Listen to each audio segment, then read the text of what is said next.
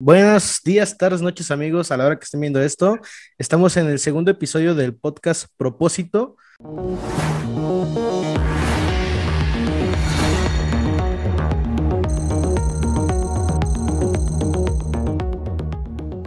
En esta ocasión tenemos a nuestro querido Emanuel Yub como co-conductor junto conmigo eh, y de invitada especial desde Iztapalapa, tengo entendido, la pastora Erika Galvez.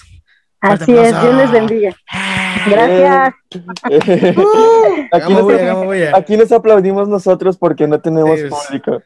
Aquí no hay público, pero nosotros aplaudimos. Exacto. Perfecto.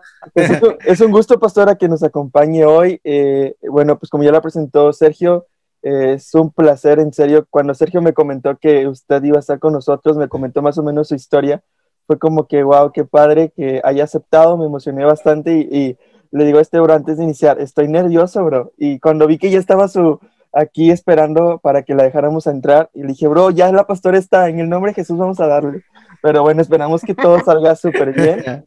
Y, y, bueno, como comentábamos antes de iniciar el podcast, eh, lo que queremos buscar es cómo, y hablar es cómo Dios utiliza a personas ordinarias y lleva y nos utiliza de una manera extraordinaria, ¿no? Y creo que su caso no es la excepción. El hecho de ser pastora creo que es un gran privilegio que, que Dios nos ha dado de ser ministros de Él. Y creo que Sergio quiere comentar algo, tiene algunas anotaciones por ahí, que una, una tarea que le dejé que investigar. hicimos la tarea, hicimos la tarea. Hoy se hizo la tarea. Entonces, no, sé si, no, sé si, sea de 10, pero un 7 para panzar, sí. sí, sí. No, este, primero, como propósito, que es el nombre del podcast o lo que nosotros queremos dar a entender o dar a conocer a las personas de cómo algo, como, algo ordinario se puede convertir en algo extraordinario en la presencia del Señor, tenemos que es la, como un sinónimo, lo que es deseo, intención y voluntad. Esas tres palabras considero yo a la, tal vez a la mejor percepción de la pastora o tuya, Manuel. Siento que son palabras fundamentales que de cierta manera son diferentes, pero la intención es la misma. El querer hacer algo, el, tener la intención, pero si no hay una acción o no hay una voluntad verdadera, una convicción verdadera de querer hacer las cosas, nunca se va a lograr o nunca se va a llegar. A lo mejor puede llegar y arrancar algo, pero se queda en eso, en un simple arranque, en una, en una simple chispita, pero como ya no hubo nadie, nadie que la cuidara, nadie que la, que la protegiera, pues ya no emergió la llama, simplemente se quedó en una chispa y se apagó. No sé usted, pastora, en eso que, en eso que nos pueda comentar. Mm, demasiado. Eh, me encanta que en esta hora me planteé en el hecho de cómo algo ordinario puede ser extraordinario, porque precisamente en esta tarde eh, platicaba con el Espíritu Santo que era respecto a lo que íbamos a hablar hoy, ¿no? Y él me recordaba mis principios. Y mi principio es que yo nací en un ámbito diferente, ¿verdad? En una cultura donde eh, la religiosidad católica estaba implantada en nuestra familia, pero que tiempo más adelante eh, mis padres deciden tomar la decisión de estar juntos y a los cinco años yo le entrego mi corazón a Dios. Y eso es bien importante lo que tú comentas. En las escuelas eh, dominicales a veces se considera que a los niños solamente se les cuida y no se les enseña. Sin embargo, yo soy un ejemplo vivo de que cuando hay una intención, hay un deseo de ser portadores de la palabra, no importando la edad, simplemente el tomar una decisión de enseñarle a otros tiene un efecto. Y yo recuerdo que la persona que me enseñó acerca de Dios o me invitó a aceptar a Cristo en, mi corazón era una persona de 60, 55 eh, años aproximadamente. Y recuerdo bien el momento y el suceso. Y es difícil a veces que un niño a los 5 años lo recuerde. Pero sin en cambio, cuando entendemos que es cosas de Dios, Dios nos permite guardar esos pequeños detalles, no solo en la mente, sino también en el corazón. Y aunque a veces uno en la adolescencia, como me llegó a pasar, ¿verdad? Por X o Y circunstancias, sí me llegué a alejar, también es bien cierto que Dios nos recuerda, nos vuelve a jalar a ese camino, ¿no?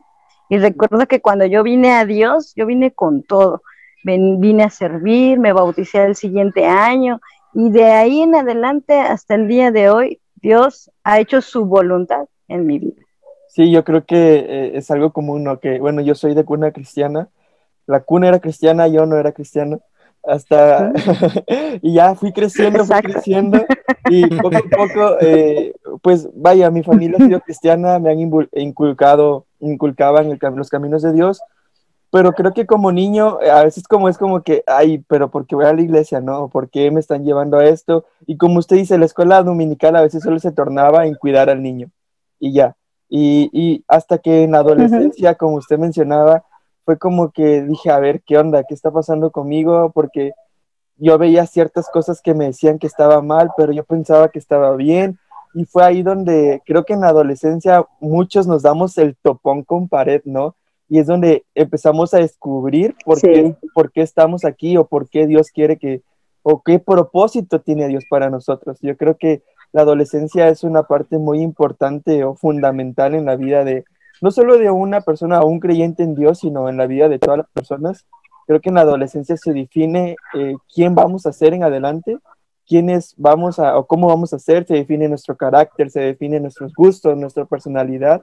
Y como usted decía, usted se agarró y se vino con todo y, está genial porque muchas veces eh, queremos agarrarnos, pero nos, nos, venimos con todo, pero luego decimos, no, ¿sabes qué? Dame chance tantito, ¿no? ¿Cómo, ¿Y cómo fue que usted tomó esa decisión para decir, ¿sabes qué? No me suelto y sigo adelante. ¿Cómo, cómo fue que usted decidió poder eh, darle y seguir y seguir y seguir? ¿Qué fue lo que le enamoró de Dios? ¿Qué fue lo que le apasionó? ¿Cómo fue eso? La necesidad. Yo considero que fue la necesidad. Me sentía muy sola. Ah, padre natural no me quiso, ¿no? Entonces crecí con un padrastro. Y crecer con un padrastro que tiene alguna situación de alcoholismo, como era el caso de mi papá, pues impedía que yo pudiera ser una adolescente plena. Realmente salía de la secundaria, dejaba mi mochila y me iba a la calle porque necesitaba sentirme acompañada, necesitaba sentirme amada. Y yo creía que con los amigos era lo que yo podía completar mi necesidad. Hasta que un día no fue así, hasta que un día recordé por qué, por qué Dios me había llamado. Yo comencé a trabajar con mi mamá desde que tenía seis años y una de las tareas que tuve es limpiar la iglesia, de los seis hasta los 17 años. Entonces, eh, recuerdo que mi única distracción, porque era una iglesia muy grande, era de tres niveles, con sus diversos departamentos, entonces era realizar mucho que hacer. Todo un sábado. Y recuerdo que mi único descanso o mi único consuelo es que al finalizar yo podía tocar un órgano. Cuando yo terminaba las tareas que me correspondían, era tocar el órgano de la iglesia. Y Dios me recordó en mi adolescencia esa parte. A veces, a veces como niños es bien fácil enamorarse de Dios y Dios es bien claro en su palabra, ¿no? Si no fuésemos como niños, ¿no? Sí, eh, y esa es la realidad. Cuando hay una entrega, hay una pasión. Eh, a esa edad recuerdo que yo le cantaba con dos teclas, ¿no? Nunca supe, y hasta la fecha no sé mucho tocarlo, ¿no? Pero con dos teclas le cantaba a Dios, sin saber que Dios ya estaba poniendo la pasión en mi corazón. Entonces, cuando llegó un punto en mi vida, es cuando yo dije, ¿sabes qué, Dios? Yo te voy a seguir, yo te voy a llamar. Y, comencé a buscar a Dios y entrar al servicio. Sí, eh, eh, hay una parte en el Salmo 139, 6, que aquí lo apunté, y me gusta mucho porque dice, y es algo que usted, usted sin saberlo, yo ya estaba sembrando esa pasión, pero a veces, incluso aquí la Biblia menciona que antes, dice, me viste antes de que naciera, cada día de mi vida estaban registrados en tu libro, cada momento fue diseñado antes de que un solo día pasara. O sea, antes de que nosotros supiéramos o antes de que en Sergio y en mí Dios pusiera el deseo de hacer este podcast, yo, Dios ya sabía que esto iba a suceder. O sea, antes de que usted tocara esas teclas del órgano, Dios ya sabía que iba a suceder. Y todo, y todo va encaminado a un propósito que hay en él. ¿Sí me explico? Sí, sí, sí. Así, como, así como mencionaba Emanuel, pues bueno, la pastora me conoce que a partir del, de a principios de octubre, ¿no? Que nos vimos acá en la, en la celebración del aniversario de, la congregación de Tapachula y Emanuel me conoce desde hace unos cinco años atrás. Cinco o seis años, sí, seis. Fácil. sí. Digamos, Emanuel me conoció en, la faceta de, joven rebelde, de joven irreverente, de joven que todo le valía, ¿verdad? Mejor ni cuento ¿qué, hacías, bro. Mejor ni no, no, no, no, no, no, Eso ya quedó atrás. Pero la pastora me conoció en una faceta de cuando yo apenas había entrado a la iglesia. Ella me conoció, y te lo voy a poner así, dos días después de que yo acepté a Dios. Yo llevaba un mes yendo a la congregación, pastora, pero yo iba de mala gana. Si no fue hasta el primer día, hasta, el primer día del, del, este, de la, pues, de la celebración del aniversario, con la primera palabra de Isa, yo dije, wow, o sea, sí se me abrió y, y, entendí de que Dios a veces te muestra el camino, pero uno se desvía, porque como bien lo dicen, igual mi familia era de la religión católica y impuesta prácticamente porque desde pequeñito no tengo que elegir y desde ahí yo estaba ahí, me salgo, me hago rebelde por así decirlo y ya regreso, pero ya con la convicción un poquito más clara en cuanto yo entiendo o yo vuelvo a aceptar a Dios en mi corazón, es decirle, Dios, ¿para qué me quieres? aquí estoy, haz conmigo lo que quieras prácticamente, ¿no? Es lo que decimos las personas cuando entregamos nuestro corazón a Dios, muéstranos el camino por donde. Y usted sabe que en el lapso de tres meses de llegar a una congregación es muy difícil el darle a una persona algo que, algo bajo su cargo, pero Dios dándome la interpretación o, o enseñándome el propósito en el cual estamos diseñados, pues usted sabe que ahorita yo estoy encargado en la iglesia de los, del apartado multimedia, pero en un lapso de tres meses, cuando Dios está en entendimiento, cuando Dios te dice, este es tu camino, este es tu propósito, para esto fuiste diseñado, como que las puertas solitas se van abriendo, ¿no?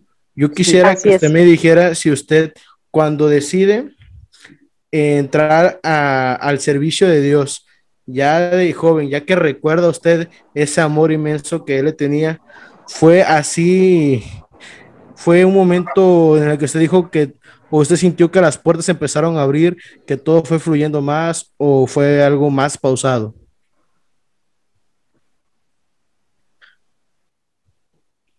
No, fue muy especial. Al, al, no ser eh, hija natural de mi papá, mi papá era, o perdón, es verdad, aunque ya murió mi abuelo, hijo de pastor. Y ninguno de los nietos quiso consagrarse a los 15 años, como es lo tradicional, ¿verdad? Los 15 años. La única que quiso fui yo. Y recuerdo que en esa ocasión eh, mi abuelo me consagra, me bendice sin imaginarse lo que iba a acontecer. Eso fue en marzo, en un diciembre yo decido bautizarme y comienzo mi carrera ministerial en el grupo de alabanza. Después fue, fui seleccionada para tomar un curso de maestros, donde el ganador o la ganadora se iba a ir a especializar y, tener el reconocimiento de la institución. Y al paso de seis meses, yo logro el objetivo y no por privilegios, ¿no? Porque a veces se piensa que por ser nieta del pastor tienes privilegios. Mm, Sin embargo, no fue así. Me lo gané, me gané no solamente el premio, sino el respeto de muchos. Y al ganarme esa oportunidad al año, pasó algo sorprendente. Mi mamá abre en su casa una célula, empezando con 10 personas.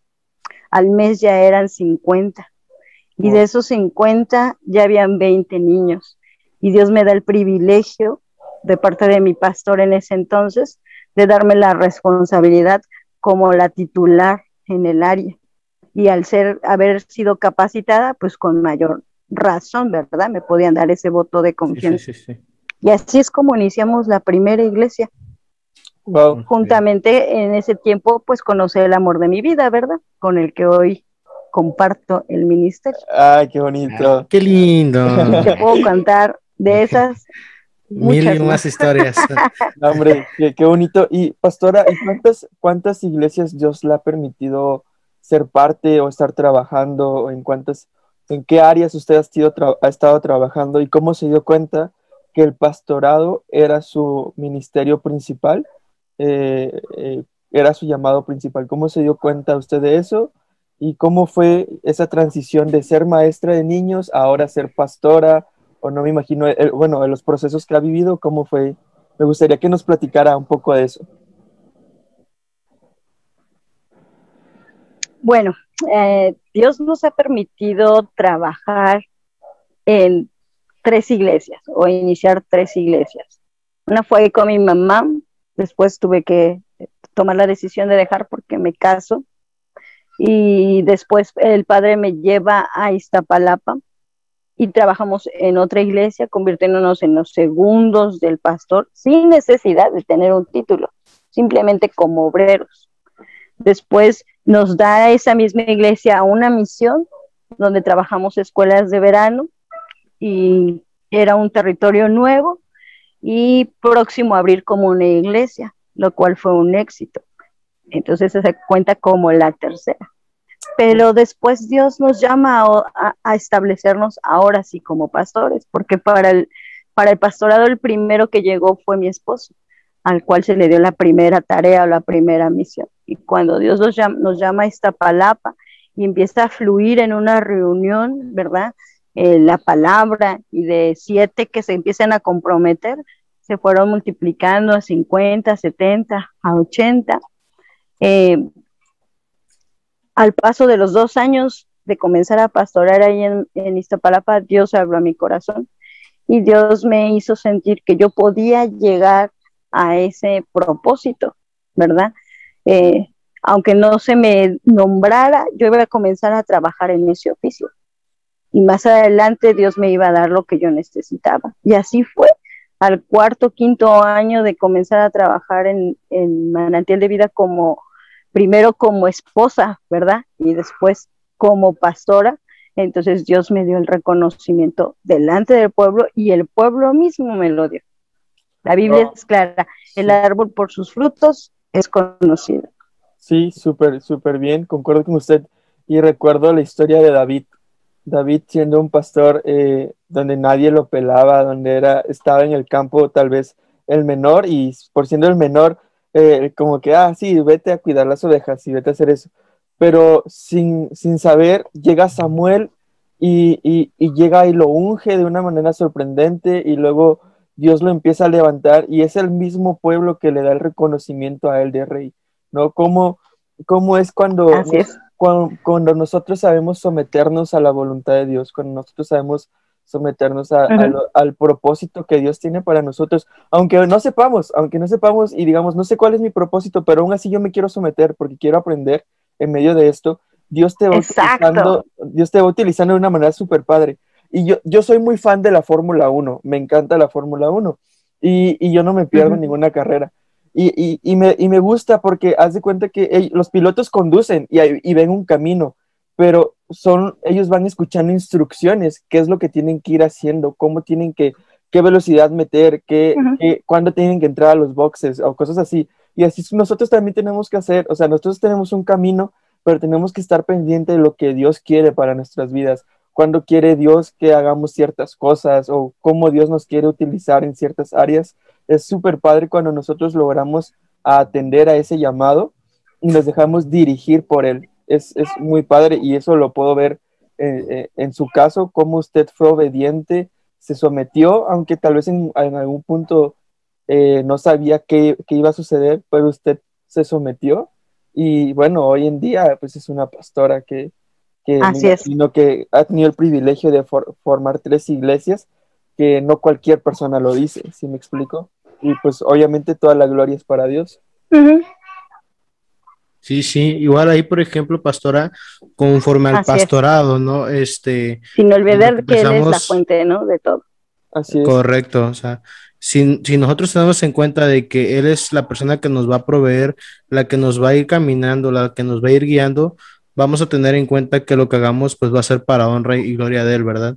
Si nosotros sabemos escuchar y sabemos ser atentos a su llamado, porque a veces que decimos Dios, así muy coloquialmente, dame una señal, ¿no? Así como dicen los, los jóvenes, me dice la chaviza, Dios mándame una señal, qué es lo que hago, qué es lo que tengo que hacer, hacia dónde voy, qué decisión tomo, pero a veces estamos tanto en el rol de joven que no, no, no hacemos caso a las señales a pesar que las veamos porque creemos que lo que nosotros en verdad queremos o lo que nosotros queremos que Dios diga no, no es lo que él lo que él ve para nosotros.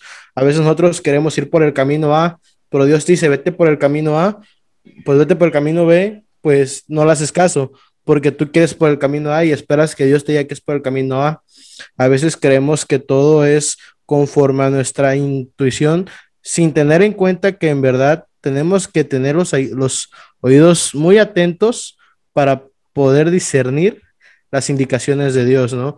Por ejemplo, en el pastorado, hay dos tipos de definiciones que, yo, que se encuentran hoy en día. El pastor como tal, como persona obrera, que es la persona que tiene por oficio guardar, guiar y apacentar el ganado, hablando en un trabajo de cuidar ovejas. Y el, el pastorado evangélico, ¿no? El pastor que es una persona o es un ministro que tiene una congregación de fieles a su cargo. Yo la verdad siento que las dos definiciones vienen de la mano, porque nosotros somos el rebaño de Dios, somos las ovejitas de Dios, no somos sus animalitos como, como se dice por ahí. Siento que los pastores son las personas encargadas de guiarnos a nosotros como personas sobre el camino de Dios, de enseñárnoslo. Yo quisiera saber si usted ha tenido de repente como esa, ¿cómo, explicarlo? Este, mm, como esa discusión o, pleito interno, por así decirlo, el, el, decir, Dios, si estoy haciendo lo que tú me pides, porque a veces sentimos que no damos o no ungimos o no tenemos la presencia del Espíritu Santo como nosotros quisiéramos, sino que a veces sentimos de que no, pues esta vez no di la palabra con tanta intensidad, o sabes que a la iglesia ya dejan de venir tantas personas, ya no vienen como antes, y, uno se empieza, considero yo, como que a decaer. ¿Cómo usted, si en el dado caso que le haya pasado, que me imagino que sí, porque en el camino de Dios hay pruebas tras, tras prueba, ¿cómo ha logrado superar esas pruebas? Wow, una excelente pregunta. La tarea más difícil, creo yo, de un pastor, pero también es un privilegio, es educar a la gente. Educarla para que cumpla su propósito, porque así como tú hasta el día de hoy como siervo lo cumples, en nuestra tarea o nuestra carga es que ellos también la, la cumplan. Por algo tenemos vida, ¿no? Por algo estamos en esta tierra, pues hagamos nuestra labor, ¿no? Y como tú lo dices, hay cosas que te va a desanimar porque pues la realidad es que muchas ovejas dejan de oír la voz de Dios, ¿no? O la voz de su pastor y se van. Y duele. Duele porque no solamente ejerces el pastorado como guianza, sino como una paternidad. Y cada uno de ellos se convierten en tus hijos. Sin embargo, cuando tú miras tu vida y miras tus hijos, miras a tu pareja, miras tu hogar, que lo que Dios te ha prometido se va cumpliendo día con día. Cuando ves lo que dice la escritura, buscar el reino de Dios y su justicia y todo viene por añadidura y empiezas a ver esas cosas, dices, Dios, hay cosas que no están en mi control, pero en las tuyas sí. Claro que se va a sentir fracaso, claro que se va a sentir mucha tristeza, pero he aprendido que la palabra es bien certera dice que en la debilidad el poder de Dios se perfecciona. Y cuando vemos obras en nuestra vida o resultados en otros, ¿verdad? Que sí dan el fruto que tienen que dar, se siente bien, se siente bonito. Y cuando hay ese entendimiento o esa madurez, entonces quiere decir que estás listo para el siguiente nivel, para el siguiente reto. Y eso es lo que nos tiene que ocupar, ¿no? Estar preparados. ¿Qué sigue Dios? ¿Qué sigue? Porque si tú me llamaste hasta el último día de mi vida, vas a hacer que te sea útil. Así es. Sí, y yo creo que es muy importante también ser sinceros con nosotros mismos y saber cuando en realidad tal vez nos sintamos estancados, ¿está cierto? no sé si sería la palabra correcta, y, y, y, decir, ok, bueno, ya me quedé aquí, pero ahora qué hago, Dios? Y, y, le quiero compartir parte de, un parte de mi testimonio. Eh, yo vivía, viví 14 años en México, eh, eh, viví en la Ciudad de México, luego en Tapachula, Chiapas, y luego en San Luis Potosí. Y luego en cada una empecé mi ministerio en Tapachula y luego en San Luis. Y, y, yo me sentía como una persona muy activa en la iglesia, me sentía como que ya estaba activando y todo, pero por cuestiones uh, de estudios y todo lo demás, tuve que venir a, a Ciudad de Guatemala, que de, aquí soy, a, a, continuar mis estudios universitarios. Pero eh, llego aquí a Guatemala sin una iglesia, llego aquí a Guatemala sin amigos. Mi familia está aquí, tal vez mi, mis, mis, papás se quedaron en México. Mi, aquí estoy con mis tías y con una hermana pero llego aquí y de estar haciendo muchas cosas, ahora no hacer nada, si me explico? Llegó un punto donde yo me frustré y me desesperé y dije, es que no, estoy haciendo nada y te sientes tal vez un poco estancado, te sientes tal vez un poco como que, ay, es que no estoy haciendo nada y, y, hay un deseo por querer hacer algo, pero no, hay algo que te detiene. Sí, y, y, poco a poco fue que Dios me dijo, a ver, espérate, es que quiero tratar contigo, quiero enseñarte cosas nuevas, pero usted como pastora, usted obviamente, eh, usted ya ha vivido y ha experimentado cosas más con Dios que nosotros. ¿Usted qué le diría a aquellos jóvenes que se pudieron haber sentido así como yo me sentí? O tal vez incluso usted se ha sentido, o tal vez eh, Sergio se ha sentido. ¿Usted qué le diría a esas personas? Que la Biblia es clara que sobre toda cosa guardada guardemos nuestro corazón pero que también entendamos que si estamos vivos es porque para Dios nuestra vida vale mucho la pena y que no importa a veces los fracasos o circunstancias que estemos viviendo, busquemos a Dios y le digamos, oye Dios, te necesito, se vale decirle, apapáchame, se vale decirme, impúlsame, se vale decirle, Dios, me he cansado, pero también se vale decirle, Dios, demuéstrame ¿cuánto te valgo? Una palabra que yo aprendí mucho de Dios cuando tuve muchas situaciones difíciles que aprender. Yo le decía, sorpréndeme. Tú eres Dios grande, tú eres Dios maravilloso. Sorpréndeme. Y cada vez que le lanzaba ese reto, sorpréndeme. Algo pasaba. Algo realmente me dejaba emocionada por lo que Dios había hecho Wow, wow. Sí, siento yo que el, el, tener este, como esa respuesta de Dios o el saber entenderla es algo maravilloso porque uno siente la presencia que uno quiere.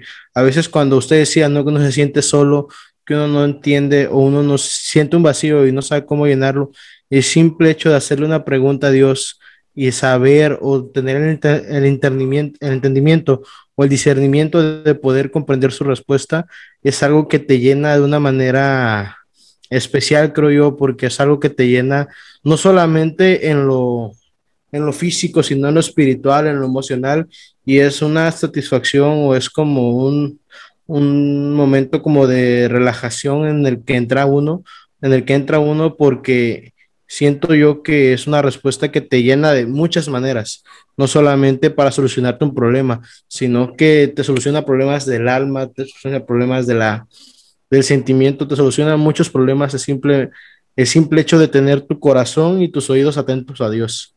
No, pastora, igual yo, yo quisiera leerle un, un versículo de la Biblia, que es Mateo 16, eh, Mateo versículo, capítulo 16, versículo 24.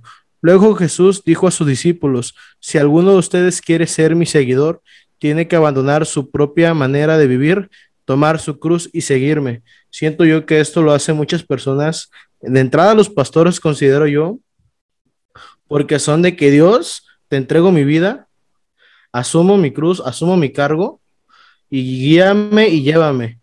¿No? Así como él se cayó, yo sé que yo sé que yo también me voy a caer, pero sé que me voy a levantar como tú lo hiciste y sé que al final del camino lo que voy a encontrar es tu gloria.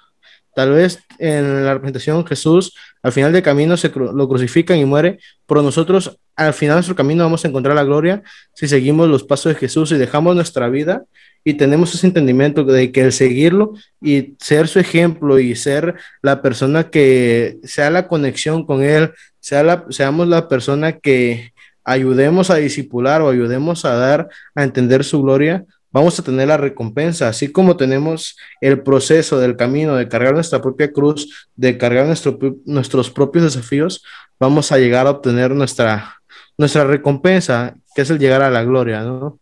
Por así decirlo, el llegar a ese momento de que tal vez nosotros tenemos la certeza, como decimos, nos vamos a ir al cielo, nos vamos a ir a la presencia del Padre, ¿no? Nos vamos a ir a la gloria. ¿Usted en ese aspecto qué piensa sobre el dejar la cruz que traíamos cargando y agarrar la cruz de Dios, agarrar esa cruz y seguir sus pasos como pastora?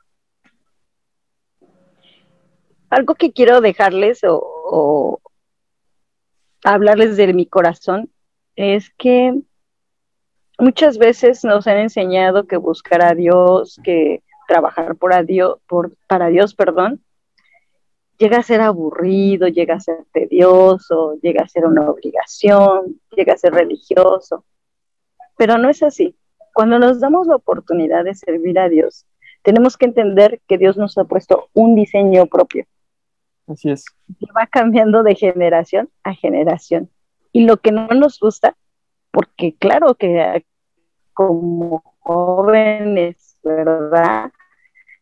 No nos van a gustar algunas cosas, porque aún me considero joven a mis 36 años, eh, no nos gustan de nuestros pasados, de, aquellos percursores que a lo mejor son tediosos en dar la palabra, o todo es prohibición, nosotros podemos cambiar la historia, no, nosotros podemos hacerlo diferente, porque Dios ha puesto en todos y en cada uno de nosotros un diseño, y cuando viene ese entendimiento y comenzamos a enamorarnos de Dios, entonces es ahí donde se cumple lo que tú nos leías, Sergio.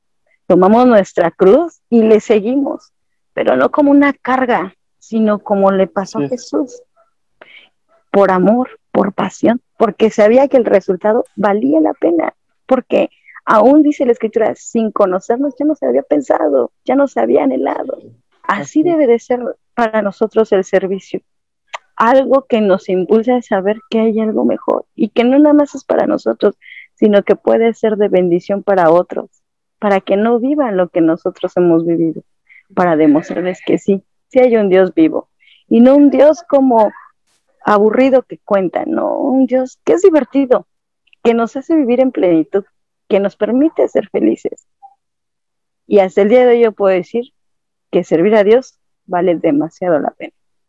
Sí, concuerdo mucho con usted. Yo creo que, bueno, todos hemos tenido amigos que no son cristianos, ¿no? Y lo primero que te dicen es como que, ay, tú vas a la iglesia, qué aburrido. O, ay, no te dejan hacer esto. Ay, no te dejan hacer lo otro. O eh, eres bien aburrido porque no vas a fiestas. O porque tal vez no, no bebes o no bailas o no sé. Pero créeme que cuando, y, concuerdo mucho con usted, Pastor Erika, cuando nosotros em, empezamos a experimentar uh, el caminar con Dios por decisión propia, no porque eh, alguien más nos lo impuso, no porque mi mamá me dijo que tenía que hacerlo, o no porque un, vino alguien y me impuso, tienes que seguir a Dios porque no te vas a ir al infierno, sino cuando lo hacemos por decisión propia, por amor a su nombre, empezamos a experimentar cosas que tú te quedas hasta con la boca abierta y que te, te, te, prometo que en el mundo nunca vas a encontrar esa satisfacción de poder servir a Dios y, y, ver el trabajo y decir, wow, ha valido la pena lo que estoy haciendo, ha valido la pena tal vez despojarme de estas cosas y es muy difícil despojarte de cosas que tal vez eh, el mundo te puede influir. Hoy en día creo que estamos muy, eh, estamos siendo muy influidos por cosas del mundo, cosas que vemos que queremos, cosas que, queremos y, queremos hacer, pero creo que es más padre cuando somos influidos por Dios, por amor, y no somos influidos por, por cosas que el mundo nos está dando. ¿Sí me explico? Creo que es bien padre cuando nosotros decidimos seguir a Dios y, y, aceptar esa influencia de Dios hacia nuestras vidas y caminar bajo su voluntad a hacer lo que nosotros queremos, porque puede que nos salga bien como queramos, pero no es el propósito que Dios tenía para nuestras vidas. ¿Sí me explico? Cuando nosotros hacemos las cosas por amor y creo que se ve en todas las cosas, o sea, cuando mi mamá me dice, ve a barrer y lo hago por amor, hasta barro diferente, ¿sí me explico? Cuando mi mamá... Barres con ganas. Exacto, hasta, hasta se ve, el, el piso se ve súper limpio. Cuando me dicen, eh, ve por las tortillas y lo hago con amor, creo que hasta me dan más tortillas de las que me deberían de dar, ¿no? Y creo que así es en todo, cuando nosotros hacemos las cosas por amor, eh, todo funciona y creo que, y a mí me gusta pensar de esta manera, a mí me gusta pensar que eh, la Biblia se centra en una sola palabra, que es Jesús, pero Jesús es amor, Dios es amor, la Biblia está centrada y envuelta en el amor cuando el amor no está en nosotros. Y de hecho la Biblia habla que hay un capítulo entero en Corintios que habla sobre el amor. Yo creo que el amor es muy fundamental para nosotros poder encontrar también nuestro propósito. ¿Sí me explico? Eh, yo creo que eh, no el amor de noviazgo, de que, ay, me gusta tal persona, no, sino el amor por querer ser mejor, el amor por querer impulsarnos a más, el amor por querer agradar a Dios con estas cosas. Creo que todo gira en torno a, esto. Y usted, pastora, ¿cómo encontró esa pasión y ese amor por Jesús? Usted ya nos contó parte de su testimonio, pero ¿qué fue aquello que usted me puede decir? Esto fue lo que Dios utilizó para cautivarme y enamorarme cada día más de su presencia. híjoles, por mucho tiempo me sentí despreciada, porque a pesar de que me había dado una familia, pues la familia no me quería, ¿verdad? No me veía como parte de, todo me lo tenía que ganar. Y cuando empecé a buscar a Dios, me di cuenta que también con Dios todo se tiene que ganar.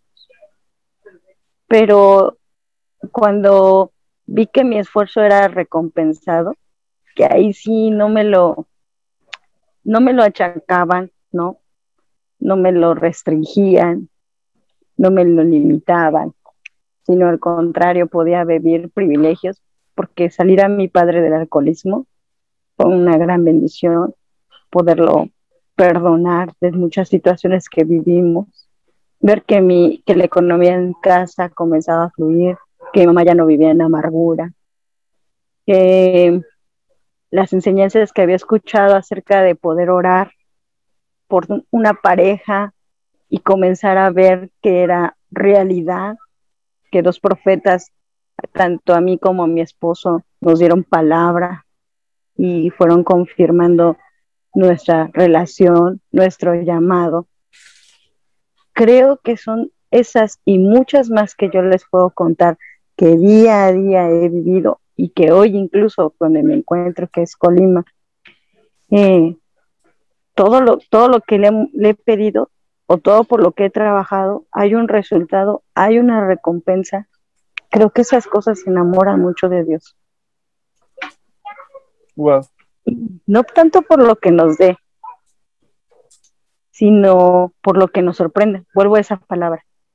Sorpréndeme Dios y Él me ha sorprendido. Sí, no buscarlo por sus milagros, sino buscarlo por quién es Él, ¿no? Es, está muy, muy padre. Eh, me, impactó mucho lo que usted nos acaba de decir porque es cierto. Eh, yo, yo igual, o sea, yo estando en la iglesia, yo pensaba que mi mente todo me va a ir súper bien y yo lo hacía nada más por hacer, pero cuando en verdad decidí y Dios me empezó a traer poco a poco más a Él, me, fui dando cuenta que todo aquello que tal vez me hacía falta y yo no sabía, Dios me lo estaba dando de una manera sorprendente.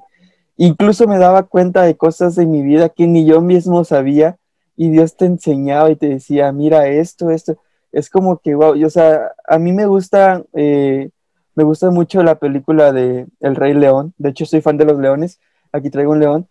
Y me gusta mucho cómo eh, eh, eh, en la película, no me acuerdo bien de los personajes, pero así me imaginé yo con Dios, cómo el, león grande le enseña a, su cachorrito, ¿no? Él dice, mira, todo eso puede ser tuyo y tienes que hacer esto, y, le empieza a enseñar cómo poder ser un rey hasta cierto punto.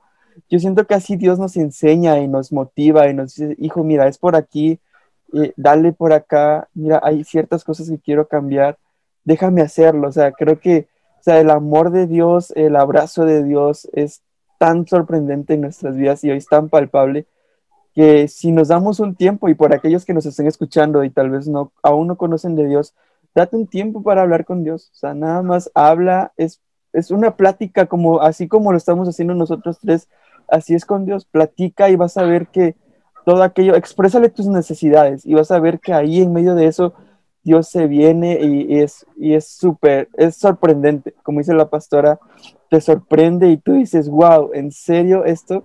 Y es muy padre y volvemos al principio, como del ordinario Dios hace cosas extraordinarias, es súper genial esto. Así es. Sí, así es. Pues sí, pastora, así, eh, pues a grandes rasgos, esto es lo que queremos transmitir, ¿no? Lo que queremos transmitir a los jóvenes es que Dios es algo extraordinario, es algo que te sorprende día tras día, no nada más que te sorprende una vez y ya no lo vuelve a hacer, sino que te sorprende cada vez más y entre más hables con Él, entre mayor sea tu conexión con Dios, con el Espíritu Santo, por el medio que queramos, por el medio de la alabanza, de la oración, de la, de la lectura de la palabra, Dios nos encuentra y Dios nos da ese mensaje o nos da a entender su, su misión para con nosotros, ¿verdad? Del cómo nosotros tenemos que actuar día a día y llegar a ser, como le decimos, ¿no? Mejores personas, llegar a darle a conocer su palabra. Y, y yo, yo, quisiera que, que leyéramos este versículo que tengo acá, que es segunda de Corintios 5. Así que somos embajadores de Cristo. Dios hace su llamado por medio de nosotros. Hablemos en nombre de Cristo. Cuando les roguemos, vuelvan a Dios. Aquí dice cuando les roguemos, pero yo quisiera cambiar esa palabra cuando hablemos de Él. Porque siento que los pastores es lo que hacen. Son, la son los embajadores de Cristo, son los que hablan de Él. Pero la palabra roguemos, siento yo que es cambiarla por cuando predicamos su palabra, cuando lo damos a conocer, cuando damos una bendición, cuando damos una oración, cuando damos una certeza sobre la vida de una persona o cuando sentimos o cuando les damos una palabra. ¿Por qué? Porque un embajador es la persona que representa a alguien. Es una persona importante, un embajador es una persona importante. Siento que los pastores, como usted, pastora, son las personas más importantes en este mundo porque son las personas que Dios manda en su representación para darnos a conocer su obra, para darnos a conocer su palabra, para darnos a conocer todo, todo lo bueno y todo lo maravilloso que es Dios. ¿No, pastora? Este, y pues creo que ya me trabé, ya me, ya me bloqueé. no, sí. Pero sí, pero eso. Creo que sí. Primero uno tiene que ser procesado para poder enseñar a otros a vivir en el proceso y salir de ellos en victoria. Entonces, es un buen privilegio, porque es recompensado cuando ves que la persona ha logrado su objetivo. sí, súper bien, concuerdo mucho con usted. O sea, creo que primero debemos ser enseñados, procesados, instruidos para poder nosotros también instruir. Yo no puedo venir, yo tengo que primero aprender a sumar para poder enseñar a sumar yo tengo que primero aprender a leer para poder enseñar a leer. Y, y, yo creo que, y perdón por la expresión que voy a utilizar, pero un ciego no puede guiar a otro ciego, ¿sí me explico? Eh, yo creo que necesitamos ser eh, instruidos primero, procesados, para que así Dios, a través de su gracia y de su misericordia, nos vea y seamos instrumentos útiles en sus manos. ¿Me explico? Eh, David, David para mí es un ejemplo de esto cómo Dios lo enseñó y, lo, y le enseñó muchas cosas. Gobernó por el, en el pueblo de Israel, eh, ministraba, David fue el, eh, decir, el mejor rey de, que ha tenido Israel. Y, o sea, cómo Dios lo utilizó y él siempre se dejaba enseñar, se dejaba instruir y creo que es muy importante y muy fundamental en la vida de, de aquellos que creemos en Dios. ¿Sí? Así es. Pastora, no sé si le gustaría agregar algo más a, este podcast, Sergio. No sé si tienes algo que comentar. Yo creo que ya hablamos lo, que se tenía que decir hoy, el demostrar que Dios con amor, con cariño, nos puede dar a, entender muchas cosas, sabiendo estar atento a, a, su llamado, porque puede ser de diferentes maneras, tal vez de la manera que menos nos lo esperamos, pero su llamado llega y hay que saber atender para poder identificar nuestro propósito y poder servirle a Él, o para que podamos, lo, lo que nosotros hagamos sea agradable para Él o, sea para su honra, ¿verdad? Así es. Pues muchas gracias por la invitación. Me encanta esta mecánica que realizan.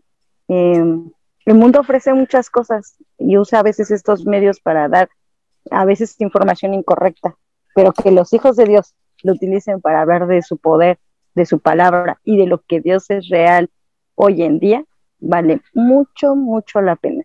Así que les felicito, les bendigo, que el Señor siga fluyendo a través de la palabra, que el Espíritu Santo siga tocándoles, enseñándoles, ¿verdad? Y que cada día el fluir sea mucho mejor para poder impactar a aquellos que están a su alrededor. Gloria a Dios. Muchas gracias. Gracias, Gracias. Y, gracias por aceptar nuestra, nuestra invitación. Esperamos que no sea el último podcast con usted. Esperamos conocer a, su esposo. Sería un placer para nosotros poder platicar juntos, eh, no sé, hacerlo bien padre y que incluso algún día unirnos, o sea, Dios, o sea, juntarnos en algún lugar, no sé, yo irme para México, conocernos. O, a Guatemala, ¿eh? Porque yo he ido a Guatemala y conozco no, pues aquí son bien recibidos. aquí son bien recibidos. Entonces, Sergio, tienes que hacer maleta y vámonos. Ah, bueno. está, como, mi pasaporte porque digo, desde cuando está de que ya vente, ya vente, pero pues tengo pasaporte. No, pues, pues aquí son bien recibidos y muchísimas gracias. La verdad es que me siento muy privilegiado que usted nos haya aceptado esto y, y pues nada, esperamos que sea de mucha bendición para todos. Y muchas gracias, pastora. Muchas gracias, Sergio. Eh, gracias a todos los que nos escucharon. Esperamos que haya sido de bendición y nos vemos en el siguiente podcast. Bye. Sale, amigos. Bye. Gracias.